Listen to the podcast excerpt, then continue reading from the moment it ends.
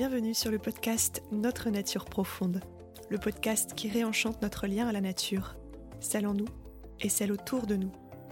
Je suis Anaïs Lux, amoureuse de cette nature et maman d'une petite exploratrice en herbe de 3 ans. J'aime bien la nature, j'aime bien sauter dans les fleurs de bois avec mes bottes. Je vous amène au fil des épisodes à la rencontre de personnes passionnées par ce qu'elles font, passionnantes par ce qu'elles sont et inspirantes par ce qu'elles transmettent. Je vous souhaite une bonne écoute.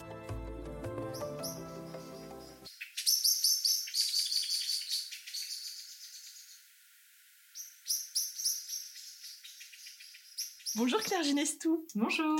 Merci de me recevoir dans ton atelier. Je vais te présenter en quelques mots euh, tout de suite après. Euh, juste pour euh, indication, on se trouve à Lyon, rue Bon Pasteur, dans le premier arrondissement.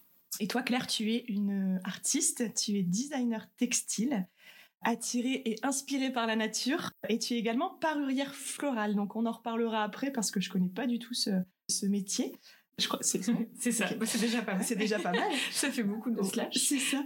Est-ce que pour commencer, euh, tu voudrais bien nous partager peut-être un phénomène naturel, une saison, un élément de la nature euh, qui te plaît particulièrement et nous dire pourquoi? Oui. Bah alors c'est très simple. Euh, c'est un phénomène qui s'appelle le super bloom.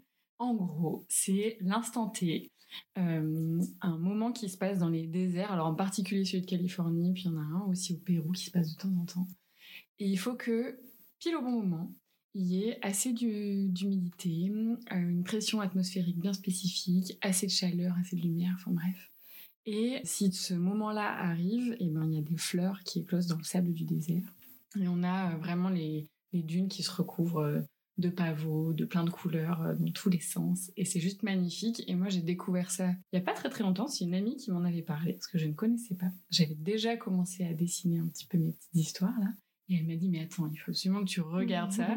Et alors j'ai tapé euh, Super Bloom euh, sur internet euh, comme tout le monde et là révélation. Ah, C'est vrai que c'est assez impressionnant pour avoir été regardé puisque je connaissais pas non plus. C'est vraiment des couleurs très chatoyantes en fait. euh, C'est ça. Et dans un milieu qui s'y prête pas du tout. Donc c'est assez étonnant. C'est ça qui est Mm. assez fou moi je trouve. C'est ce côté un peu inattendu Mm. et de se dire que la nature est complètement euh, spectaculaire en Mm. fait, c'est qu'elle peut arriver à tout bouleverser euh, Mm. juste par euh, voilà deux trois petites choses qui s'accordent. Mm, ouais, tout à fait, tout à fait. Euh, alors si je me trompe pas, tu es originaire de d'Ardèche. C'est ça. grandi à Saint-Georges-les-Bains. Exactement. Dans ce lieu, du coup, euh, le, le lieu de ton enfance, quel était ton, ton lien à la nature et, et quel enfant tu étais? Alors, bah, sans surprise, en Ardèche, j'étais tout le temps dehors. Euh, mon lien à la nature, on avait une grande maison, un peu comme une petite ferme, donc qui fait un U comme ça, où il y a un grand jardin au milieu. Et donc j'étais tout le temps là. Et alors, qu'est-ce que je faisais? Euh, Beaucoup de la tambouille. Ma passion, c'était de mélanger la terre avec de l'eau. Et de transvaser d'un pot à l'autre, euh, voilà, rien d'incroyable. Ah si, je faisais de la liqueur aussi, ça c'était très intéressant. D'accord. Je ramassais les prunes et je les mettais à macérer dans plein de trucs euh, pour créer des jus. Mais voilà, beaucoup dehors et j'ai la chance d'avoir une famille qui m'emmenait beaucoup en balade, euh, toutes les saisons confondues, on allait tout le temps euh, balader partout. D'accord. Est-ce que euh, justement cette nature, elle t'inspirait déjà une certaine forme de création? Alors tu parles des liqueurs et de la tambouille. Est-ce que il y avait, je sais pas, des dessins, des choses comme ça qui, qui, qui te donnaient envie? J'ai pas précisé, je pense, dans la présentation, mais tu es artiste et tu peins donc. Tu crées des pastels. Tu fais aussi de la sérigraphie. J'avais pas précisé, mais du coup c'est important pour la suite, Oui, Euh, pour qu'on Euh, voit un petit peu, qu'on comprenne comment ça s'est tissé chez toi. le lien avec tout ça. Ouais. Alors, euh, effectivement, maintenant je dessine beaucoup. À l'époque, je ne pense pas. Euh, je dessinais beaucoup, mais il n'y avait pas forcément de lien direct avec euh, Mhm. la nature. J'étais plutôt dans des créations in situ, on va dire. Je, je pouvais ramasser de la mousse, créer quelque chose avec, enfin voilà, plutôt euh, de l'ordre de la construction, beaucoup de cabanes, de choses comme ça, mais pas tant du dessin. Ça, c'est venu vraiment, vraiment plus tard. D'accord. Est-ce que tu as des petites expériences un peu marquantes, des, ou des, des habitudes que tu avais euh, dans la nature ou des moments suspendus dont tu te souviens particulièrement? Des moments de fascination, d'émerveillement? Oui, alors si. En fait, c'est parce que bah, il y en a beaucoup, donc c'est difficile d'en choisir. Enfin, j'ai pas un moment comme ça, mais tous ces moments où on arrive à la tombée du jour. Hmm. Euh, tous ces moments où la lumière elle est un peu dingue là. Euh, moi je, je pars beaucoup en voyage euh, sur la route, on fait beaucoup de road trip, de choses comme ça. Et toujours ce moment-là, je le trouve incroyable. La lumière est dingue, toutes les couleurs se révèlent, et c'est toujours des moments d'apaisement. Et si, si je peux penser à un moment, mais qui est assez récent pour le coup, on avait fait l'ascension du Grand Vémont, qui est le plus haut sommet du Vercors, Mhm. il y a quelques années. Et euh, on est arrivé pile au coucher du soleil euh, au moment de planter le bivouac et on s'est posé là sur ce caillou, c'était incroyable.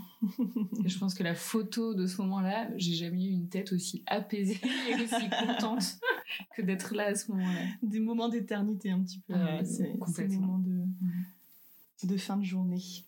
Alors, est-ce que à l'adolescence, ce lien, là, tous ces moments que tu aimais passer dans la nature, euh, a perduré ou est-ce que tu t'en es un petit peu éloigné par manque d'intérêt peut-être? Non, ça a perduré. Alors moi, j'ai pas eu d'adolescence euh, très marquée. donc ça m'a pas... Enfin voilà, j'ai pas été en rébellion ou quoi que ce Mm. soit. Donc ça a toujours été très fluide et très simple. Et non, on a toujours continué la randonnée. Après, je me souviens pas d'un intérêt particulier, Mm. mais euh, non, on a toujours fait des cabanes et tout. Non, non, ça n'a pas toujours changé. beaucoup dehors. Oui, Ouais. complètement. Ah Ok. oui, tout temps. Ok. Donc en fait, euh, là, on, on en vient un petit peu à ton parcours en tant qu'étudiante. Mm. Pour toi, ça a été assez clair euh, assez vite.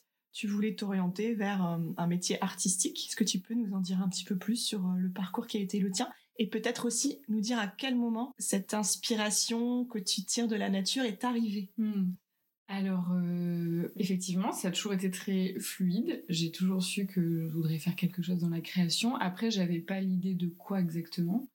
Euh, mais en fait, tout s'est passé un peu simplement. Euh, J'aimais les cours d'art plastique. euh, je suis rentrée au lycée avec une option art plastique. J'ai fini le lycée. J'avais une super prof qui m'a proposé de passer les concours pour les beaux-arts. J'ai passé les concours pour les beaux-arts. J'ai été prise. Je suis rentrée aux beaux-arts. Enfin voilà, ça a été vraiment très simple. J'ai commencé par de la peinture aux beaux-arts et c'est là que la nature est arrivée. Parce que ce que j'aimais dans la peinture, c'était la couleur. Et les couleurs les plus belles sont celles de la nature, évidemment. et donc, euh, j'ai commencé comme ça. L'idée, c'était que je peignais plutôt des sensations et des émotions, plutôt du mouvement un peu euh, euh, expressionniste, tout ça. L'idée, c'était de transmettre par la couleur des idées, des émotions, des envies, etc. Et puis, euh, après ces deux ans de peinture, euh, j'ai eu envie de quelque chose de plus cadré, d'un peu moins art, on va dire. Et donc, je suis partie en dessin textile. L'idée, c'était d'associer les couleurs et la matière, comme pour la peinture finalement. Et là, je me suis vraiment spécialisée. Donc, c'était toujours aux beaux-arts. Et là, je me suis vraiment spécialisée sur qu'est-ce que notre environnement, textile ou autre, nous transmet. Et donc, euh, j'ai travaillé sur des papiers peints, sur des tentures, sur de la broderie, enfin voilà, pour créer des espaces un peu enveloppants. Et j'ai travaillé sur le slow design, donc comment ralentir grâce au design et en particulier grâce à l'intégration de la nature dans ce design-là. Et suite à ça, eh ben, j'ai commencé à dessiner que des fleurs, Mhm. que des plantes. Et donc, je suis euh, euh, rentrée en tant que styliste pour une marque de papier peint dans laquelle je faisais que des motifs de fleurs. Voilà, pendant plusieurs, euh, plusieurs années. Et puis, euh, pas vraiment plusieurs années d'ailleurs.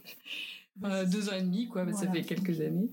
Et ensuite, j'ai intégré à Lyon, donc c'est là que je suis venue à Lyon, un atelier de sérigraphie dans lequel on a une partie studio de dessin textile, donc on fait vraiment du dessin pour l'industrie, où on dessine que des fleurs, on Mhm. était spécialisé là-dedans, et une partie sérigraphie impression, où là on faisait plutôt de la formation, pour apprendre aux gens à imprimer via la sérigraphie.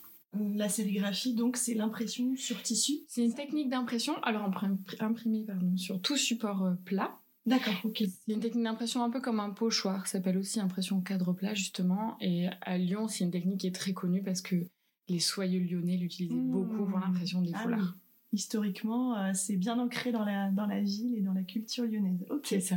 Est-ce que les paysages de ton enfance t'inspirent ou t'ont inspiré à certains moments pour, euh, pour des motifs, pour euh, des, des- des fleurs particulières que tu crées? Alors dans le cadre du travail, pas forcément, parce qu'on a quand même des normes euh, un petit peu, on va dire, graphiques à respecter, donc un peu moins. Par contre, à côté, j'ai toujours eu une pratique du dessin. Mm. Et là, effectivement, bah, je dessine que mes moires des choix Oui. et voilà. Et les, les montagnes du Vercors et de la Drôme, enfin, je reste dans, mes montagnes à moi. Après, c'est jamais exactement ces montagnes-là. J'en reviens un petit peu au début de mon parcours, du coup, c'est que des sensations de ces montagnes. Donc, je ne fais jamais de reproduction exacte. Euh, c'est que des sensations de souvenirs et je recrée les montagnes que je dessine à partir de ça. D'accord, c'est ton interprétation personnelle des paysages de ton enfance. D'accord. Mhm. Est-ce que tu pourrais nous décrire, euh, parce que en fait, quand on va voir euh, ton site internet, quand on va voir tes, créations sur Instagram, tu as un style euh, mais tout de suite reconnaissable. Est-ce que tu pourrais nous, le décrire en quelques mots, peut-être utiliser des mots clés pour, pour que les gens situent un petit peu justement ton style et, et ta patte en tant qu'artiste? Alors, c'est difficile. Euh, c'est très coloré. Euh, J'aime qu'il y ait un contraste avec des zones d'aplat et des zones plus franches, plus vives, avec vraiment un geste un peu plus dur et vraiment dans l'énergie. et Tu- voilà. Tu utilises beaucoup les couleurs euh, pastel aussi. Pas mal de couleurs pastel, mais j'aime toujours les relever quand même avec euh, une pointe un peu colorée ou quelque chose de, de beaucoup plus vif, Mmh. soit du fluo ou du doré, ou enfin des choses qui quand même vont toujours un peu contraster. J'aime bien le contraste. Euh, comment on pourrait décrire ça autrement Euh, C'est un peu de l'impressionnisme avec euh, des touches euh, d'expressionnisme. C'est un joyeux mélange, un savant mélange plutôt. C'est un savant mélange. Il y a aussi de la douceur, je trouve. Une- à la fois une douceur qui se dégage de, de ces mots ardéchois fleuris, et, euh, et comme tu dis aussi, le côté contrasté qui, qui amène aussi euh, une sorte, euh, oui, du caractère, de l'énergie aussi euh, au paysage. En fait, j'aime qu'il y ait du geste Mm. quand même, qu'on ressente de la matière, euh, qu'on sente une certaine profondeur et Mm. un peu ce truc, bah, j'en reviens au slow design, mais à ce côté de l'instant T, d'être un peu là et maintenant. Et donc, moi, quand je le crée, c'est un peu une petite méditation. Je suis quand même Mm. vraiment dans mon- ma composition. Et j'aime l'idée que peut-être quand on le regarde, eh ben, ça amène un peu ça. On sait peut-être pas trop comment le décrire, mais il y a un truc un peu contemplatif qui, je l'espère, fonctionne. oui, Mais- Mais voilà, j'aime ça, qu'on se perde un petit peu euh, dans les détails, dans le geste, dans la couleur. Oui, tu dis euh, il y a un côté méditatif, mais euh, je suis assez d'accord parce que en plus, ne serait-ce que le paysage de la montagne, le mont, euh, il l'ancre en fait. Euh, Quand on l'observe, euh, on est là en fait. Ah bah, complètement. Je pense qu'il n'y a rien de plus ressourçant que d'aller Mm. regarder une montagne, de rien faire, hein, juste de la regarder, de respirer. Déjà, c'est énorme. ça. Et alors, euh, je pense que j'en suis à à peu près 300 montagnes sur mon format que je fais tout le temps. Alors, c'est un format un peu carte postale. Mhm. Je, ouais, je suis dans les 300, 320e, quelque chose comme ça. C'est toujours quasiment la même forme. C'est les couleurs qui diffèrent. Mais justement, il y a ce truc d'aller épuiser le sujet ça. qui me fait un bien fou. Oui, en parce qu'il n'y en a qui- pas de pareil en fait. Ah non. de- Non, non. de- Non, effectivement. Euh, et je fais quasiment que des originaux. Je fais très peu de reproductions. Donc euh, voilà, c'est les originaux qui partent. Et puis moi, je les garde pas. Il y a aussi ce truc de faire circuler un Mhm, peu l'énergie, quoi, de pas les garder là. Et, hum, et oui, il y a vraiment ce- ce- cette idée de méditation. Je sais pas si méditation c'est le bon terme, mais en tout cas d'épuisement comme ça pour un peu apaiser le sujet. Quoi. Oui, c'est ça. De contemplation aussi peut-être. Complètement, montagne, c'est- oui, oui, de ça- contemplation. Même contempler la montagne, généralement, c'est ça pose en fait. Hum. Tu es également euh, une parurière florale. Est-ce que tu peux nous expliquer euh, ce métier? Oui, alors ça c'est venu euh, un peu sur le tard, il n'y a pas très longtemps, ça fait deux ans que je développe ça. Juste pour resituer du coup, parce que effectivement j'ai plein de métiers différents.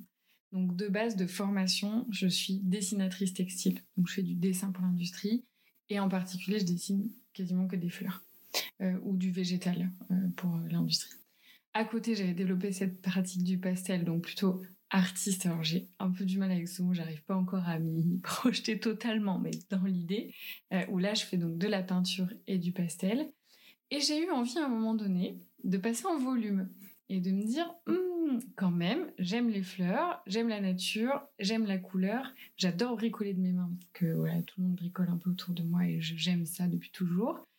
Qu'est-ce qui peut un peu rassembler tout ça? Et alors je sais plus comment, il y a 5 ou 6 ans, je suis tombée sur ce métier. Donc le parurier floral, en fait, c'est la création de fleurs artificielles en textile, en tissu de toutes sortes.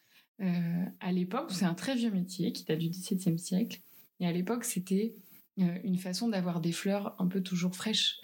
Oui, voilà, la culture de la- de la fleur était parfois compliquée ou un peu chère, Mhm. ou on pouvait pas avoir des fleurs exotiques, etc. Donc, ça permettait de reproduire des fleurs et de les garder sur les parures. C'était aussi une époque de parures où on en avait tout le temps, Mhm. partout. Hommes, femmes, enfants, il n'y avait pas eu toute distinction.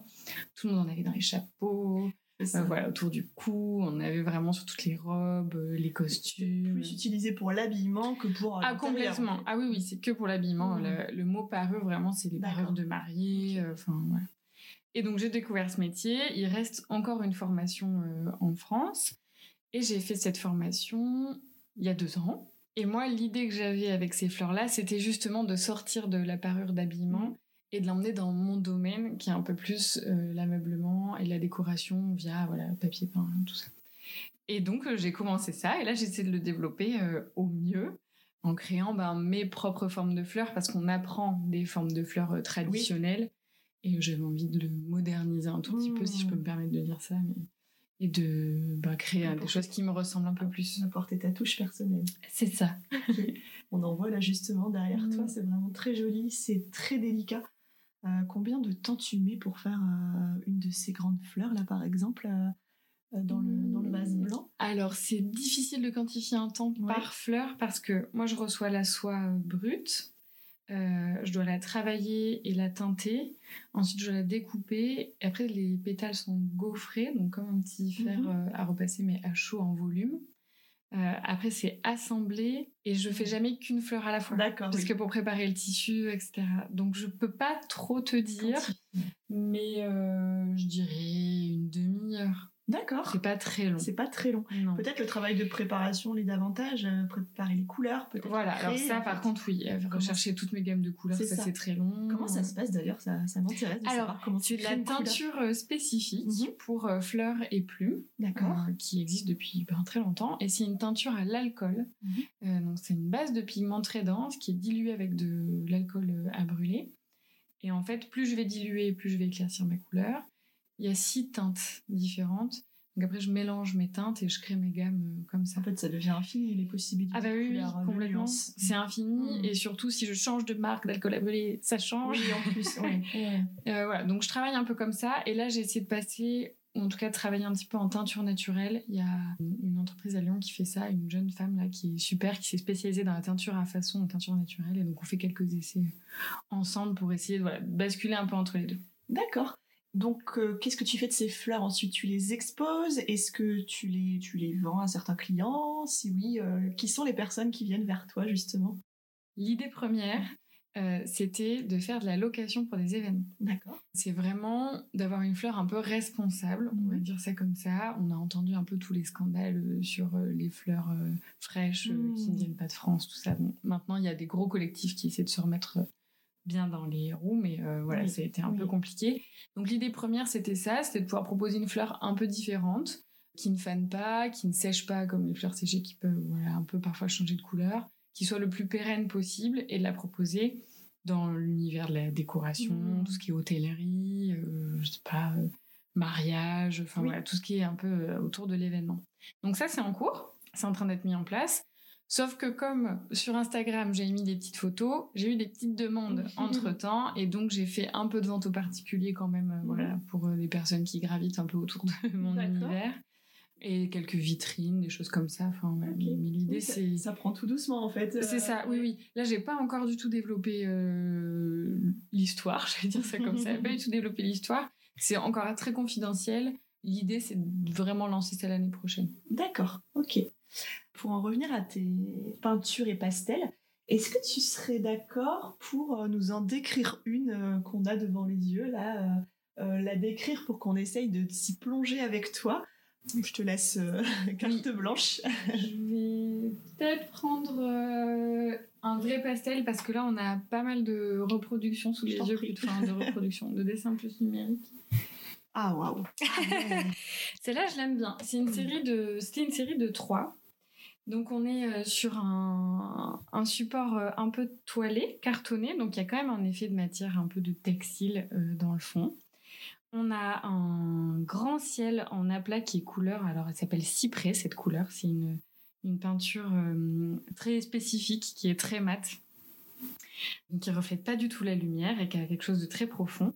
Et alors devant, on a euh, un petit chemin qui va vers un, un mont, on va dire, c'est un petit sommet qui est très coloré et au bord du chemin, on a euh, des fleurs euh, qui se noient un peu dans des herbes un peu au vent comme ça. Et alors, on est dans des teintes de rose, de orange, de violet, pas mal de vert estompé avec du blanc. Et tout est un peu flouté l'un dans l'autre, comme si on avait un peu plissé les yeux, par exemple, pour Mm. garder ce paysage. Et on a quelques touches de doré aussi quand même pour illuminer un peu tout ça. La fameuse euh, golden hour dont je te parlais C'est tout ça, à l'heure. Exactement. En fait, je la ramène euh, toujours un peu comme ça. Ah oui, Ouais. ok.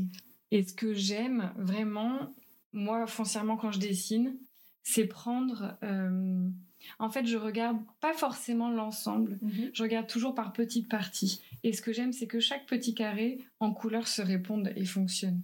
Voilà, c'est ça que j'adore. C'est les petits recadrages. J'ai dit petit tout le temps. petit, petit, petit.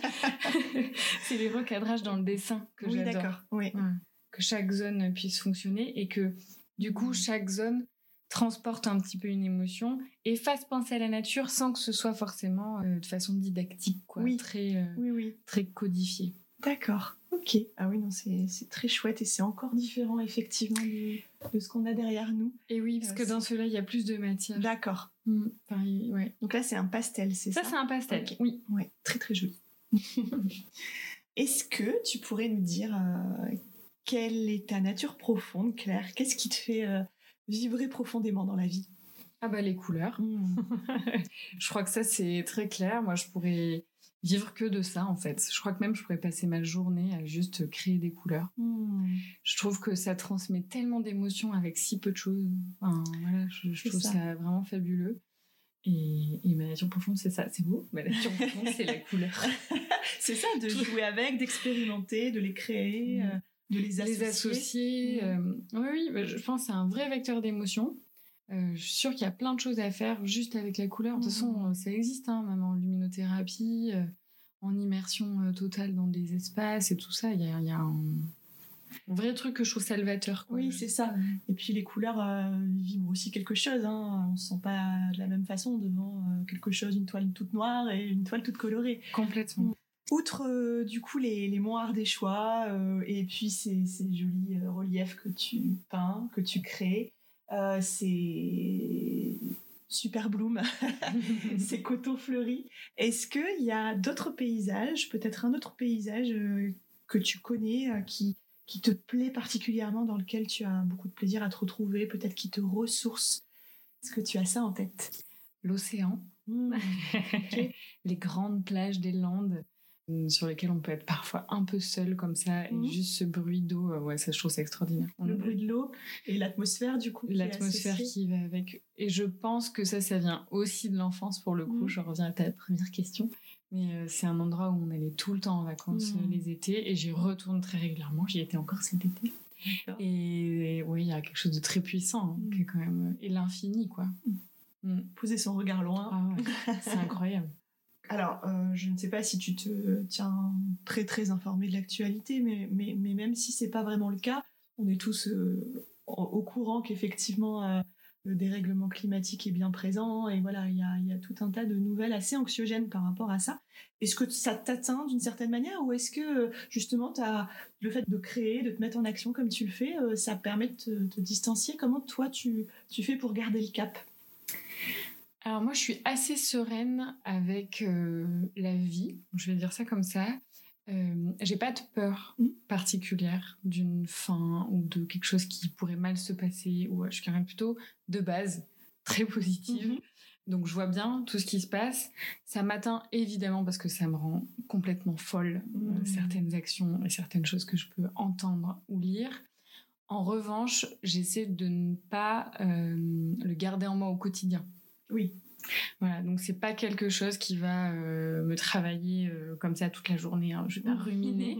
Euh, mais voilà, et c'était quoi la question? Est-ce que le processus Pardon. créatif, du coup, peut-être, il peut venir aussi aider dans ces moments où tu ressens un petit peu de colère, tu disais tout à l'heure. Est-ce que ça peut être aussi une forme d'exutoire pour toi, la création, dans certains contextes? Alors je ne me suis jamais posé la question et je ne pense pas parce qu'alors je vois bien que quand je ne suis pas très en phase et très apaisée avec moi-même, le résultat n'est pas le même. Mmh, et donc les Oui. pastels que tu vois là, Mmh. en général, ont été faits dans des jours où je suis plutôt sereine. Oui. Après, je suis plutôt sereine quasiment tout le temps.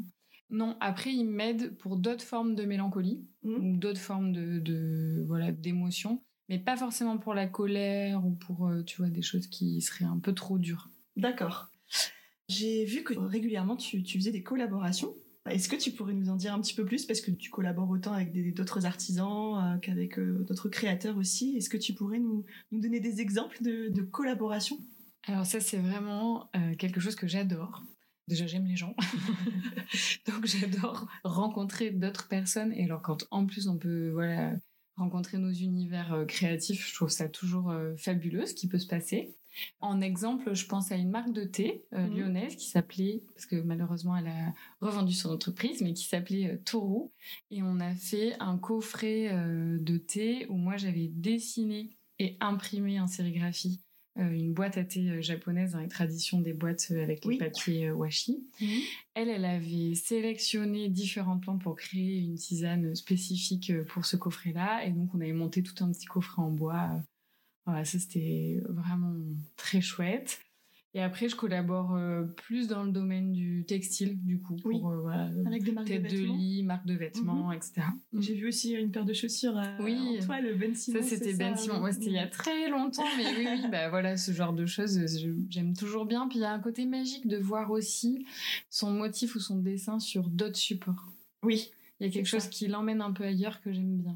Et Oui. dans la vie, en fait, parce que, alors, euh, nous, on peut être sensible à l'art, on va dire, à acheter une œuvre d'art, à acheter une reproduction, Mmh. à acheter un dessin, Mmh. c'est quelque chose qui peut nous parler. Mais il y a plein de gens à qui ça parle pas du tout. Et moi, c'est aussi pour ça que j'avais choisi le dessin textile à la base, parce que ça permet d'amener le dessin sur des supports de la vie. c'est ça. Du vêtement, un canapé, un coussin, je dis n'importe quoi, mais voilà. Et comme tu disais tout à l'heure aussi, tu avais ce besoin de quitter de temps en temps temporairement la deux dimensions pour, euh, pour aussi euh, être plus en volume et, Oui. euh, et faire exister tes œuvres aussi en volume. Mais c'est vrai que ça rejoint ça. Hmm. et puis que ce soit ancré dans notre quotidien. En fait, que le beau puisse être partout. Et, et après, c'est tous ces concepts finalement de design d'aujourd'hui, c'est que plus on s'entoure de choses qui nous font plaisir à l'œil et qui nous font du bien, mieux on sera. Et, et ça, j'en suis persuadée. Et le Mhm. dessin textile vient un peu là-dedans. Et les collaborations aussi. D'accord. Qu'est-ce qui est important pour toi de transmettre à travers tes œuvres ou, ou même euh, autre chose euh, de ton lien à la nature en fait qui est bien bien bien présent dans ta vie puisque euh, on la voit partout ici, on est entouré de nature à travers tes créations. Qu'est-ce qui est important pour toi de transmettre? Ben, je dirais un, un moment, un instant un tout petit peu hors du temps dans la contemplation. Et puis, alors je, en, tout en restant très humble, mais je suis persuadée, par rapport à ce qu'on disait tout à l'heure, que nos yeux ont besoin de voir du bout pour aussi euh, voilà, garder un peu d'énergie, d'émotion, de sensation, enfin je sais pas, voilà, mais pour être bien. Et ça, j'aimerais beaucoup y arriver. Hmm. Justement, quels sont les retours des gens? C'est une question qui me vient là en t'écoutant. Euh, J'imagine que tu as déjà pu exposer un peu tous ces, toutes ces, tous ces pastels et toutes Mhm. ces peintures.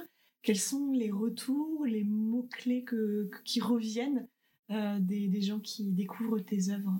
Et bien souvent, et c'est ça que j'adore, c'est ce côté ah ça me touche énormément, ça me parle, mais je sais pas trop pourquoi. Hmm. Et c'est ça que a un j'adore. côté mystérieux. J'adore parce que c'est exactement ce que j'ai envie d'essayer de transmettre, c'est ce, cette sensation. En fait, on en revient toujours à ça, cette sensation. Et les couleurs aussi, les gens aiment beaucoup euh, Hmm. cette palette colorée là. D'accord, la sensibilité par les couleurs, c'est touché par les couleurs, c'est beau. En fait, on fait une discussion qui tourne en rond. Oui, mais c'est intéressant parce que en fait, il y a des, il y a- il y, a quand même un fil rouge et puis on voit que c'est, c'est justement le fil conducteur de, Mm. de ta vie, en tout cas artistique. Ah bah oui, oui, oui, je suis assez imprégnée. hein, bah, je je montre à Anaïs ma tenue vestimentaire qui est exactement de la même couleur. c'est très raccord avec le pastel que tu nous décrivais tout à l'heure, effectivement. Quels sont tes projets, Claire, pour la suite? Alors bah, là, les projets, c'est vraiment de se concentrer sur les fleurs pendant un petit moment. Mhm. Euh, je continue les pastels un peu en ligne de fond parce que j'ai des galeries avec lesquelles je travaille et donc voilà, ça, il faut que ça tourne. Euh, mais c'est vraiment les fleurs. Et là, mon plus gros projet, c'est que j'ai un gros shooting photo de prévu mi-octobre, euh, justement pour les fleurs, pour pouvoir les mettre en valeur et pour pouvoir communiquer ensuite dessus. Et donc là, je suis juste à fond là-dessus.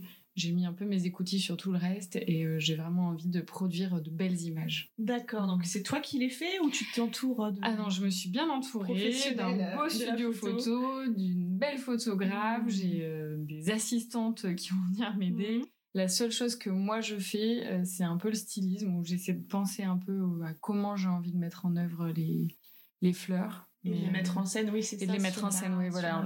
D'accord, ok. Donc, toute une série bientôt qu'on pourra voir sur ton. J'espère. Sur ton site et ton profil Instagram que j'invite tous ceux qui vont nous écouter à aller voir parce qu'effectivement il y a des de très très belles photos. Elles sont vraiment tes œuvres sont vraiment bien mises en valeur dessus. Euh, c'est très esthétique, très beau. Et puis ton site internet euh, Claire Ginestou, euh, G Claire, je te remercie beaucoup pour euh, ta disponibilité, pour ce moment d'échange passionnant et je te souhaite une belle continuation. Merci beaucoup Anaïs. Et je voulais juste te faire une parenthèse. Euh, bon, je me permets, je, fais un PS, allez, c'est ma vie, j'en profite. Non, mais c'est ce que c'est drôle. En fait, tout, comme tu as pris le temps de l'épeler là, j'avais envie de faire le petit parallèle. Euh, ça veut dire petit jeunet en patois des choix donc le petit jeûner. Ah, c'est un beau clin d'œil. Voilà, c'est un joli petit clin d'œil. Et il y a quelques années, euh, j'ai ouvert un livre dans la bibliothèque de, chez mon père et euh, il y avait une page euh, avec écrit le jeûner et en dessous le sous-titre c'était fleurir dans le désert. En fait, c'est une plante oh. qui peut pousser partout dans les roches. Notamment dans le super bloom alors. Et peut-être qu'il y en a dans le super bloom, ouais, certainement. Mais en tout cas, j'ai trouvé ça marrant ce lien un peu de vie là où on se dit en fait il y a rien qui arrive par hasard. C'est un peu prédestiné. C'est un peu fou parce que rien n'était. Enfin voilà, je ne le savais pas et rien n'était euh, pensé pourquoi. Eh ben merci pour l'anecdote, euh, Claire. Avec plaisir. à bientôt. À bientôt. Merci d'avoir écouté cet épisode. S'il vous a plu, vous pouvez mettre quelques étoiles sur votre plateforme d'écoute préférée. Si vous connaissez des personnes à qui ce podcast pourrait plaire ou faire du bien, n'hésitez pas à leur en parler. Vous pouvez également soutenir ma démarche grâce au lien Tipeee qui se trouve dans la description. A très vite pour de nouveaux récits au plus près de notre nature profonde.